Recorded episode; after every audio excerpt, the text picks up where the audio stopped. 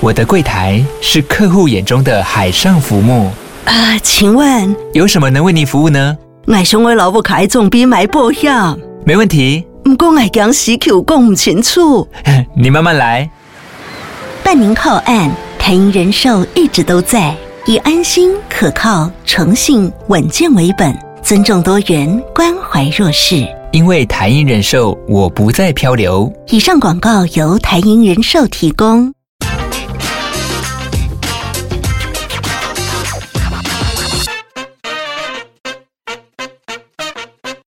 Hello，大家好，欢迎收听经济轻松聊，我是主持人丁威。呃，准备要进入二零二二年的尾声了哈，现在已经是十一月底了。那很多投投资的朋友都对二零二三年哦，也就是明年，不知道要怎么看待啊？因为最近如果有在关注财经新闻或或是全球景气的投资朋友，应该都可以发现说，呃，消息啊，获获得到的消息都不是太好。但有趣的是，股市这一波谷底哦，反弹超过两千点。那我分享几个现在市场的讯息哈。呃，我先抓一个台经院哈，台经院一个研究机构，台经院对于今明两年的经济成长率啊，当然这是指台湾，他预估今年的台湾经济成长率大概在三点四五。那到了明年哦，是不保三哈，大概在二点九一哦，二点九一 percent。呃，也就是说明年会比今年要差哦。从经济成长率这这一部分来看的话，那第二个我们来看股市，我刚刚有提到，从十月底啊的前波低点反弹到这一波高点哦，大约反弹的两千零四十点左右。呃，当然，台股之前跌了六千点，然后弹了两千点上来哦。那我们应该是认为它是反弹呢，还是准备要反反转向上了呢？其实现在的说法都很不一啦。有人认为啊，这是这一波你一定要逃命啊。有有有人也有人认为说这波可以一路走到过农历年前。呃，大家的看法还是很不一致。那从产业面来看啊，大家最关心的半导体，明年看起来是不容乐观哦。除了台积电之外，呃，现在释出的讯息，很多的公司都表达对于明年看起来应该是衰退哦。那当然也有外资机构预估台积电明年获利可能会出现衰退，但是是微幅的哈，不是那种比较大大幅度的。包括船产，我们刚刚讲，除了半导体之外，台湾有很多的船产，呃，石化啊、钢铁啊、航运啊、水泥啊，都对明年是保守看待。到底明年要怎么看？呃，经济日报，我们在上周十一月十七日推出了一个千亿元科技业的 CEO 大调查，这是一个用匿名的方式进行的问卷调查哦，总共有十四位的哦，超过年营收千亿元的这个公司的老板哈，有帮我们填写。那二零二三年要怎么看呢？今天很高兴邀请到这个专题的数位制作人。王玉伦到现场来跟我们聊一聊。Hello，玉伦。Hello，大家好。玉伦，我我上礼拜有看到这个专题哦。那其实你们问了很多题目了。嗯，能不能先跟我们听众朋友分享一下这个调查的缘起？那为什么会特别选科技业呢？好的。哎，这个调查其实呢，也是经济日报第一次针对就是呃科技产业做一个问卷的这种普查。那我们这时候在想这个题目的时候，希望说能够更具代表性一点。那为什首先先讲的是为什么是科技业哦？那当然除了就是说台湾其实科技业是一个非常庞大的产业。嗯、那从 GDP 来说的话，其实。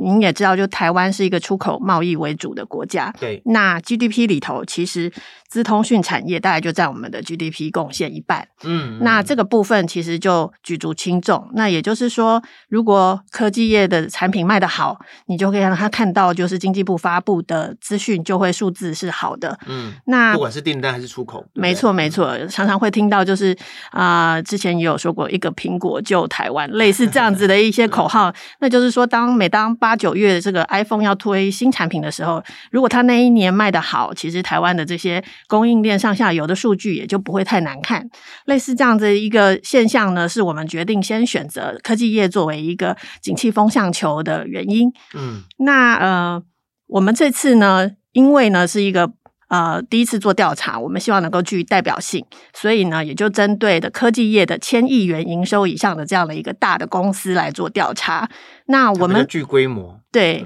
那统计出来其实二呃总共营收破千亿的有二十八家，嗯啊、呃，那所以我们这次回收了十四份的问卷，大概是占一半的这个回收量。嗯，其实从上游的半导体到中游就是通路，还有就是下游的这个系统组装厂，他们都有回复。嗯，所以在这个调查中，我们是觉得跟后来有一些呃大型企业它的法说会。自己呃吐露出的这个明年的看法，其实是还蛮一致的。嗯，你这个范围其实很广，因为电子业我们都知道它其实有上中下游，而且台湾的电子业的产业链非常的完整。是，那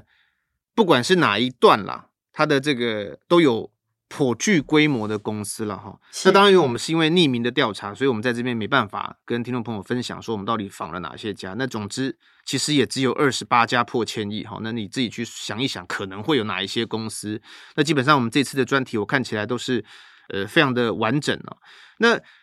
我刚刚讲说我们做了一个这样的调查，但是我并没有把我们的结论跟听众朋友分享。那这次我看到玉伦他在列了非常多的题目。能不能跟大家讲一下，说，哎，你大概列了什么？然后，呃，填回来的结果大概是什么样子呢？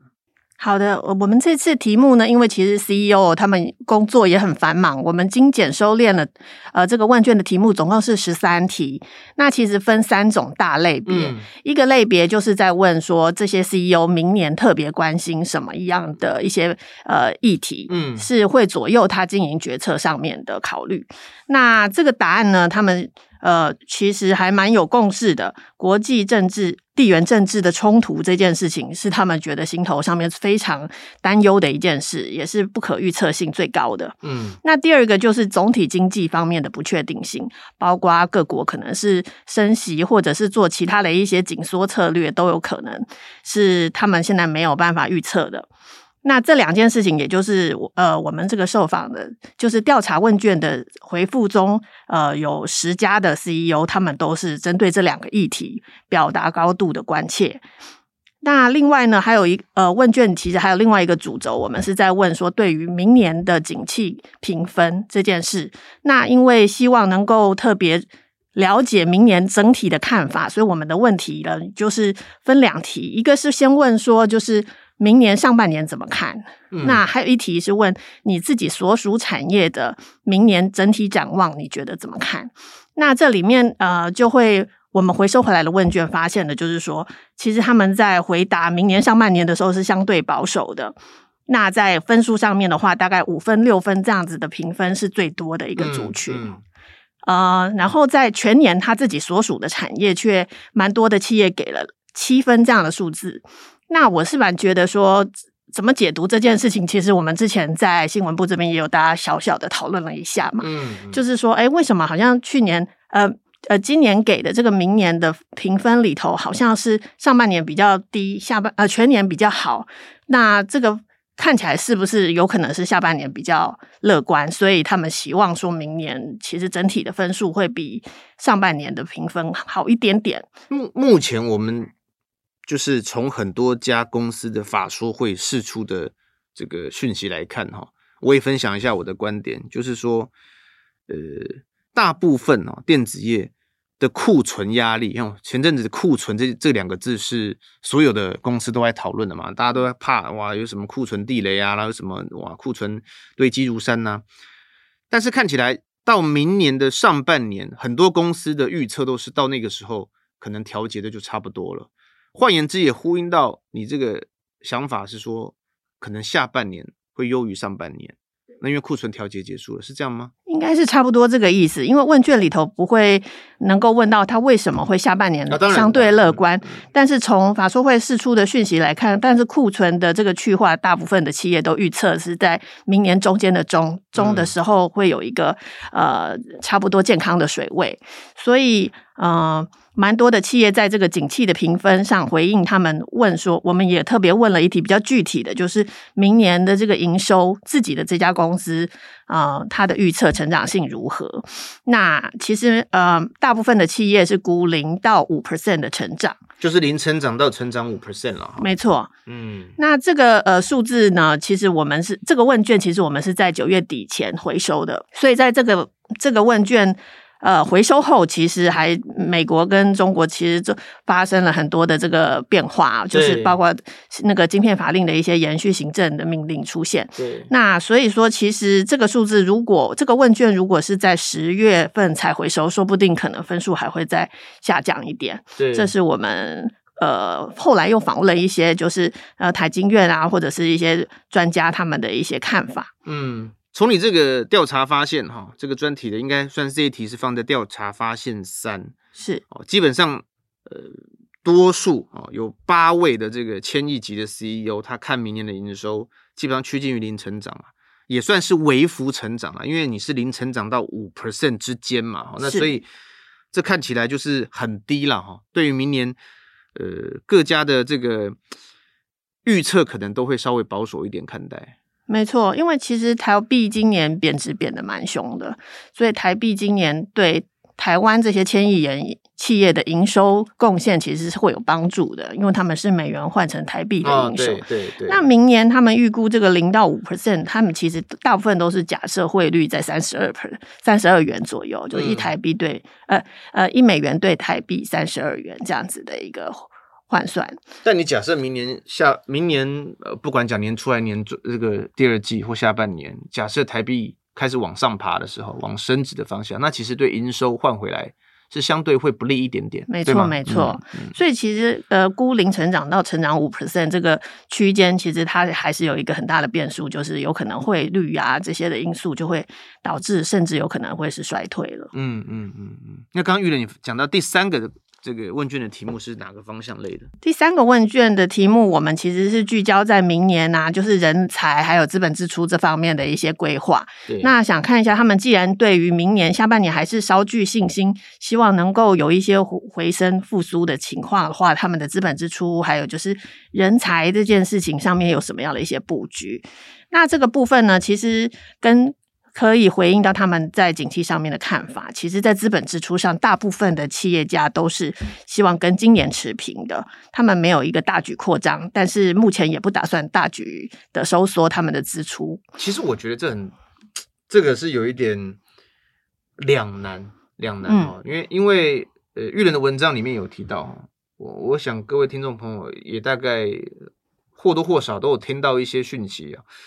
像高雄厂，台积电的高雄厂七纳米制程进度是延后的嘛？哈，是。那原来友达，因为呃过去两年面板是非常的好，那他要决定要在后里再加一盖盖一座八点五代的面板厂，但也宣宣布了无限期的延后嘛，就是偏在那里了。所以对于资本支出这一块，看起来是呃大家都会保守哈，因为对明年的景气呃是比较没这么乐观的看。那可是。嗯你刚刚也提到的是，他也没有打算减少他的资本支出，很多科技业调查出来的结果是这样。但是也也要提醒，就是因为今年今年第三季就蛮多的企业，它已经开始下修今年的资本支出喽。嗯，那也就是说，今今年初其实还蛮乐观的时候，蛮多企业都宣布了一些扩厂建厂的消息。但是现在第三季末、第四季初的时候，大家都已经开始延后这个支出的情况，所以二零二二年可能最终统计起来的时候，它的资本支出其实已经是开始收缩了。那如果明年维持相同的基调，像是您刚刚说的这个友达八点五代厂，他们其实明年可能是原本是支出大幅成长的一年，可能现在就没有这个这么大的一个支出了，所以才会说是维持今年的状况嘛。那当然还是蛮多的企业，他们呃有强调，就是他们会维持既定的一些扩厂。呃，进度，那这个是否长期的一个公司的营运还有布局，尤其是海外厂的部分，像是呃越南啊，然后泰国啊，还有美国这些呃原本就计划在海外增设制造据点的这些计划，他们还是会正常的进行中。那在人才的部分的话，其实今年初了也蛮多的企业有宣布一些大举征才，然后抢人才的情况。那也蛮有趣的是，明年的话可能。呃，目前这十四位 CEO 没有一个呃，基调是说明年要继续扩张人才的招募，他们是说维持今年的这个人力的编制，那有有就是自然的流失就会去替补这一块的人力。嗯嗯，这里我延伸两个题，我先讲第一个哈，我我想跟听众朋友分享，就是说为什么资本支出呃对你我其实影响是很大的，为什么我们要关注这个议题？因为你要知道，说我要投资一个新厂，我要盖厂哈，在台湾我要投资，我就会有人才、人力的需求，我有招募计划。但一旦这个资本支出减少的时候，或者是它停滞不动的时候，代表你对人才的这个需求，各个公司它其实是不会再大幅的扩充人力。这个时候，人力市市场就会有一些。呃，调整、调整跟压力，我我是这么我是这么想啊，所以为什么特别育人在这个题目里面有放一个呃资本支出？那当然也是代表说这个企业它在寻求发展的时候，呃，你要不要去投资这件事情是会伴随着整个外在环境的影响，所以这是第一点哈，我觉得这是很重要的。那延伸第二题就是，呃，我看到玉人在里面也有提到，因为刚刚玉人也讲了，就是企业海外的布局啊，嗯哼。呃，你刚刚是讲说，呃，到越南还有很多东南亚的东西，就属于供应链的移转哦。那为什么会提这个？是因为最近这个题目其实一直以来一两年内都大家都有讨论啊。比如说美中贸易战开打的时候，很多厂商就要往东南亚移动嘛。对。那可是，呃，因为疫情一个变动，呃，又影响了很多哦，所谓的这个呃企业它对于厂要放在哪里的一些观点。您刚刚讲了。呃，晶片这件事情也是一个哈、哦、美中的抗衡。中国大陆二十大完之后，很多企业都在盘算它的厂到底怎么摆会比较好。嗯，哦，那这这一块也呼应到前阵子，因为中国还在施行动态清零。哦，虽然看起来有点放松，那可是还有很多人联想，这是前阵子的这个红海郑州厂，哇，好像很多人去逃难。这这个哈、哦、都会影响到企业到底有没有把它的产线往海外移。那从这个调查看起来，如果二零二三年计划前往哪国投资？哦，因为你这题其实是复选嘛，是的，哦，包括越南、泰国、新加坡，哈，都有很多人选呢，代表他们其实还在思考这件事情是，呃，是不是要把我的厂哦去做一些分散的布局？嗯哼，里面第四名是美国，嗯，那还有临近美国的墨西哥，哦，竟然还有法国，我是觉得很讶异。对，这国家来说的话，东南亚其实这还是排名前三名啦。那这个呃，去东南亚设厂，然后作为就是。中国厂加一这样的一个概念，其实，在就是科技业来说，已经在是这两三年的一个趋势。那只是说去年还有今年疫情的关系，好像大家就走走停停，因为可能有一些就是短期的一些边境封锁，或者是就是缺工这样的一个问题。那不过整体而言，其实这东南亚还是就是台商过去呃。避免就是中国集、呃，在制造产能部分在中国集中的一个呃第二选项。那不过美国跟墨西哥这也是蛮有趣的，就是他们是呃，因为美国现在其实蛮强调就是在地本土供应链这件事哦。嗯、那所以我想在这个我们选择。这个问卷上面呢，有一些选择美国跟墨西哥的这个企业家，其实他们有一些是为了要 for 美国是内需市场的一个布局，所以说美墨边境这边其实还是通关蛮方便的，所以蛮多的系统组装厂商是会跑到墨西哥。那在美国的话，可能会说做的是一些少量多样的一些高阶产品。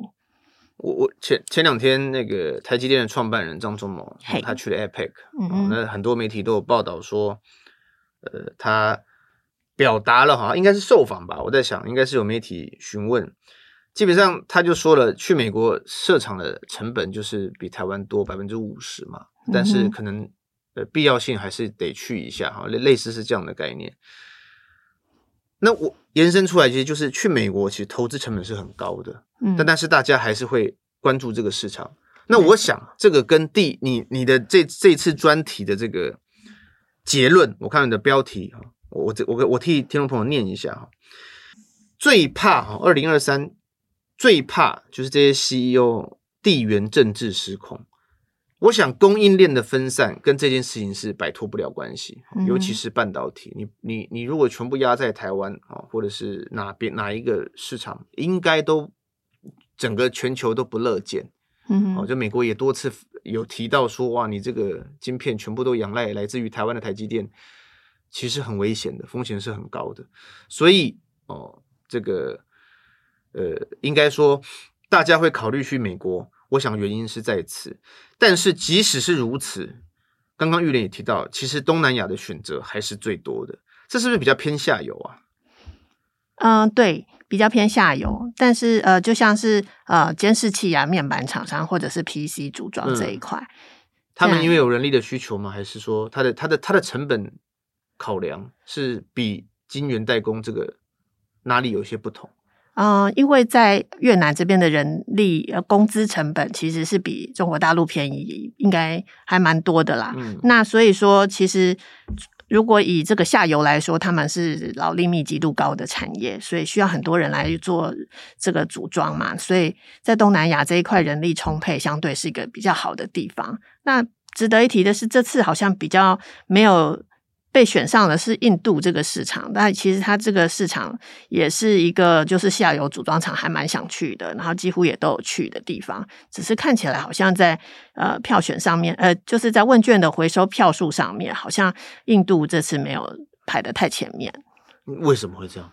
诶，或许是说前面两年的这个大举投资已经到了一个差不多的阶段，因为现在其实五哥去的已经都在量产的状态了，嗯，所以他们可能后面要再扩张新的新厂或新据点，可能已经没有这么这么的疯狂了。了解了解，我看到你这次有呃，在这个整个调查报告里面，还有延伸出几篇呃有关有有，我看到有一些呃电子业的大佬哈、哦，也有针对。一些题目来做访问，是包括呃童子贤，还有还有谁？你可不可以介绍一下？好的，呃，我们这次因为问卷匿名嘛，所以没有人现身说法，觉得很可惜，所以也问了一些呃 CEO，就是他们能不能出来说说看，他们对于这个明年的展望。嗯那在我们有邀请到就是和硕的董事长童子贤，然后还有广达的副董事长梁思正，然后还有佳士达的董事长陈其宏，还有就是呃宏基的共同营运长黄姿婷，这四位 CEO，呃，这，这企业家对，有包括 PC 的，嗯、包括电子组装的，还有笔电的哈，嗯、还有这个佳士达产品更多元了，它整个舰队几乎什么都做。哎，那呃，蛮特别的是说，刚好呃。回复可以接受访问的有两家是就是兆元级的企业，那因为台湾其实有五家兆元级的科技产业啦，嗯、那所以我们有访问到两家，其实也蛮具指标性。童子贤说了什么呢？他呃其实是呃面对这个现在的新变局，他并没有帮读者或直接下一个结论，但他提出了几个建议。嗯啊、呃，就是他觉得说现在的这个科技的。呃，局势来看的话，已经算是一个新冷战的局面。嗯，因为他呃，他可能觉得说，如果大家可以回想记得起来的话，一九八零年代左右，其实美国跟苏联那时候其实也是在做一个冷战，对，也就是在科技上面也是彼此呃非常高度警戒的，然后也有很多的一些进出口的限制。嗯，那他的意思是提到说，其实现在的科技业，尤其是台厂，其实是大部分都在。一九九九年之后才呃创立啊，或者是高成长，所以其实台湾的厂商对于这个科技呃新就新冷战这件事情，对台湾厂商可能经验上面是全新的事情，但是对全球的产业来说，其实不是一件新鲜事。那呃，他也提到的就是说，呃，我们台湾厂商可能过去呢就会比较呃从遵从就是政治方面的眼光去看。全球的经济布局，诶，那美国或者是中国，就是我们好像最应该把资源放在的两个区域。嗯，但他其实是建议说，其实不妨再去想想看，还有没有一些重新评估一些呃其他的市场，它的市场规模，还有成本，还有就是客户的结构，是不是有机会可以做一些分散的布局？那。当然，他提供的是一个思考的方向，那是希望说各各公司可以找出自己的一条路啦，不要变成是大家又点出了一条什么什么是个好方向，然后大家全部又一窝蜂的集中到那边去了。嗯、那他提供的是一个思考的方向去，去去呃给企业家一些参考。了解，我看到你，你刚刚有提到广达的梁次正嘛，哈，副董事长，他这几年比较少出来，我觉得有这个访问非常难得。那他有没有提到一些什么呢？嗯，他也是对明年其实相对很保守。那其实他的访问里头，你听得出来，其实他觉得，呃，在不景气，然后呃呃景气混沌的时候，如何找到一个杀手级的产品，对他来说，他觉得是一个很重要的事情。嗯，所以他这几年其实带着就是广达。布局了云端伺服器这个产业嘛，那其实现在呢，其实它投入非常多，大家也都很清楚的，就是 AR 眼镜这个产品。嗯，那明年其实很多苹果不是会推出 AR 眼镜嘛，所以其实蛮多的。这个市场的预机构都预测，明年这个产这个产业或这个应用，应该是可能因为苹果的带头，所以需求会起飞。那其实梁思正他其实呃之前受访的时候，其实讲过，他预测 AR 眼镜在两百克以下是一个爆发点。那他这次受访还蛮有趣的，他说明年就会到一百克以下这个重量，wow, 也就是说他觉得重量。呃对重量，嗯，因为你带的重量轻重会决定你需不需要它舒适。对对对，没有错，没错。那也就是说，他觉得不景气，那我们就是把产品研发的更好、更厉害。那在不景气的时候，呃，做一些这个基本功。那等到景气可能稍微复苏，然后时机对的话，推出产品可以创造下一个高峰。嗯，那更有趣的是，他在访谈中也提到，在这一段。景气混沌不明的时候，他会思考一下人事的布局哦。哦，哇，你这个这叫彩蛋吗？哈，这个听众朋友可以看一下我们报道，我们这边就不透露了。但是他那个玉莲讲到人事的布局，我们我还是想要再拉到一下所谓人才的东西，因为这次有特别针对人才，在二零二三啊，整个就业或者是招募都会因为景气开始往下走，会有一些结构性的变化。你能不能分享一下给我们听众朋友？好的，嗯、因为其实。呃，人才其实还是公司最最关键的竞争力来源哦。其实我们这次的调查有发现一些，我们有问一些比较细的题目，有关于人才的一个招聘，还有就是维持留住人才的方法。嗯，那这些企业家其实不约而同都是有提到一些明年还是会加薪啊，然后甚至提供一些呃福利优惠，像是就是员工员工股票信托啦，然后增加奖金，或者是调整一下薪资的结构。过去可能是低级低月薪，然后高年终、高奖金。现在可能也会把本薪呃拉高，希望说能够调整这个结构，留住人才，不会被对手用一个比较高的月薪就挖走了。那这个是其中一个现象。那另外的话，其实呃这次访谈中也蛮多企业家会提到宁静离职这件事哦，就是说，因为其实这这个其实哎，嗯，我有点意思，因为这些大老板都不年轻了啦。但他们也关注到临近离职这件事，是那他们其实是有，因为其实这两年疫情哦，科技业都没有在出差出国，嗯、然后甚至蛮多科技业其实是就是 A B 制在轮班在家上班的，嗯嗯、所以蛮多的员工其实。可能就是没有像以前这么密切的互动。那现在有一个现象，就是说，蛮多的员工他可能在家的时间过多，然后都是线上跟主管开会或跟同事开会，所以像心力啊、互动的情感凝聚比较低一点。所以说，间接的就会导致就是员工的这个呃产值啊，有可能会默默的就下降了。会吗？呃，这个在国外跟台湾其实现在都蛮大的一个议题，在讨论这个现象。嗯，就是说这是一个现象。那至于说主管们就是必须因为这样的一个现象，提高这个呃一些采用一些方法，提高一下他们的这个向心力。那因为现在疫情已经其实逐渐的舒缓了，所以其实蛮多企业都会要求员工回去上班。那呃，他们也会提供一些其他的方式，创造一个比较好的环境，希望留才。嗯嗯、呃，包括像佳士达他们有提供说，就是他们其实是一个大舰队嘛，然后旗下有七八十家企业，其实都是买来的。所以说，他们这些企业要做一些文化的融合，他们会鼓励还蛮多企业搬到他们的企业总部去上班，那互相可以给一些资源，然后呃。互相学习怎么样的福利可以让员工可以就是满意度最高这样子？对，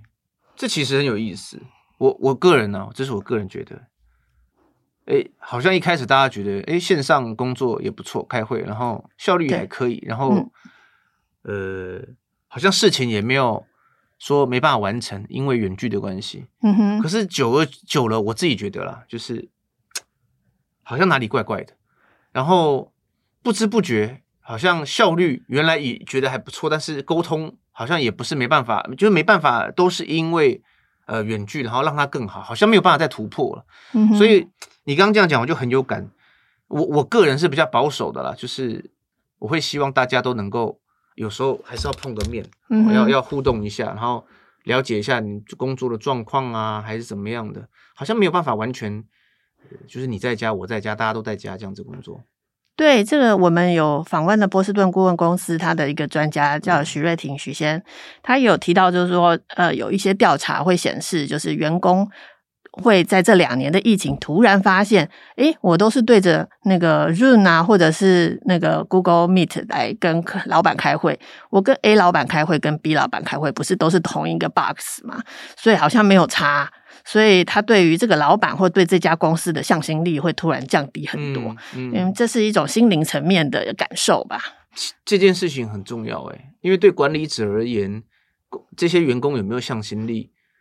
呃，这件事情是最难做的，但是却会因为远距让它变得更难做。没错，所以我觉得这个其实对企业来讲是一个呃大考验哈。那这也是呃这次育人这个专题哦特别要点出来，也要让这个不管是投资。